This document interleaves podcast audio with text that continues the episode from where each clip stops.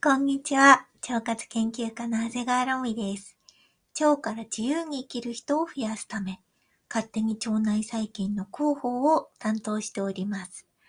いつも聞いてくださる皆様、今日初めての皆様、本日もよろしくお願いします。はい。えー、今日のテーマは、夜蜂蜜ダイエットって本当に痩せるの？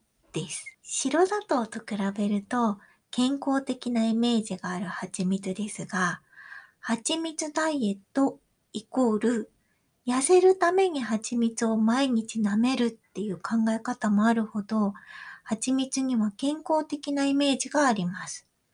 でもね、あくまでも糖分が多い蜂蜜です。本当に痩せるのでしょうか？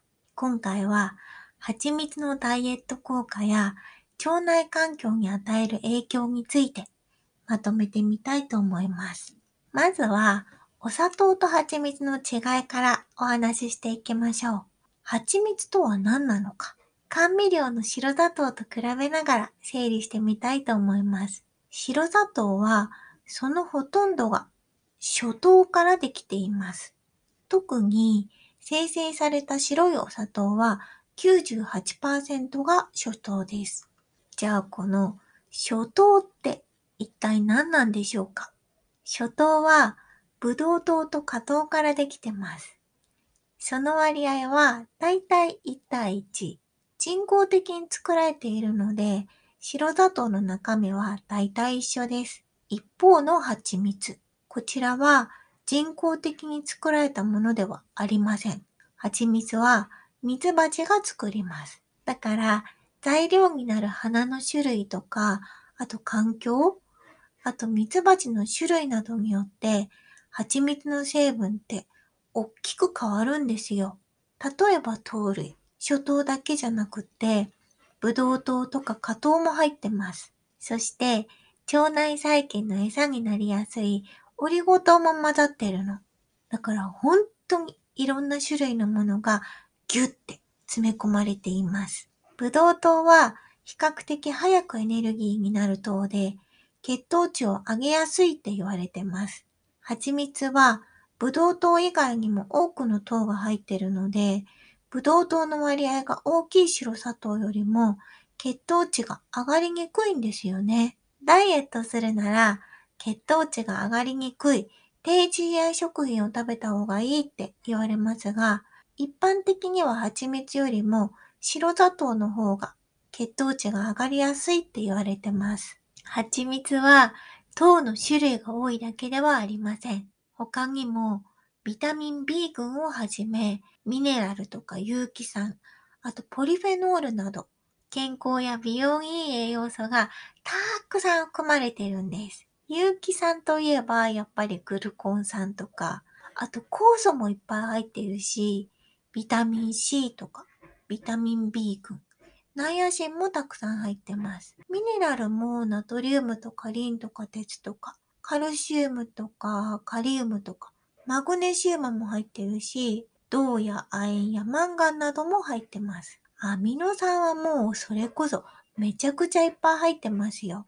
このいろいろな栄養素の中には、ダイエットにいい脂肪燃焼効果があるポリフェノールとか、痩せ菌を増やす酸も含まれています。蜂蜜がダイエットにいいって言われることが多いのは、実はそのためなんです。ちょっと前に蜂蜜を使ったダイエットの中でも、夜蜂蜜ダイエットって流行りませんでした？そう。毎日夜寝る前に大さじ1杯の蜂蜜を舐めるだけ。めちゃくちゃ簡単なダイエット法です。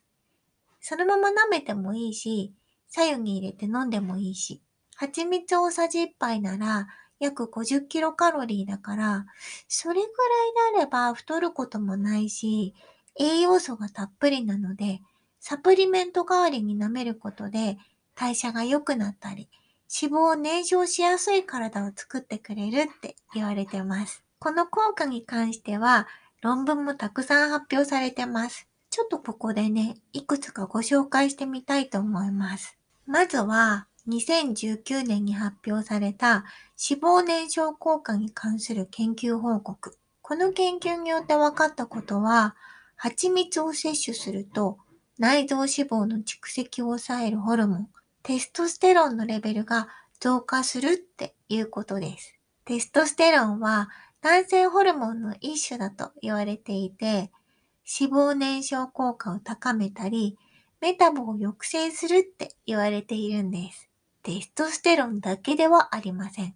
もう一つ注目したいのが、ケンフェロールっていう成分です。2020年に行われたマウス実験によると、このケンフェロールっていう成分が腸内細菌のバランスを整えることが分かってきました。インスリン抵抗性を正常化して、高脂肪食を食べるマウスを肥満から守ってくれたんだって。もちろんこちらはマウス実験なので、人間にどんな影響があるか、現時点でははっきりしていません。抗酸化作用が高くて、細胞の中のミトコンドリアの機能を高めてくれるっていうから、おそらく代謝アップとか脂肪燃焼にも効果がありそうだと結構期待されている成分なんです。もう一つ、蜂蜜の注目の成分はグルコン酸です。これね、別名、蜂蜜酸とも呼ばれてます。蜂蜜にたくさん含まれてるんですよ。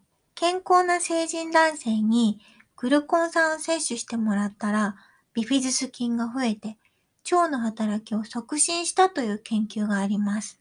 グルコン酸が増えると、腸内にいるビフィズス菌が増えます。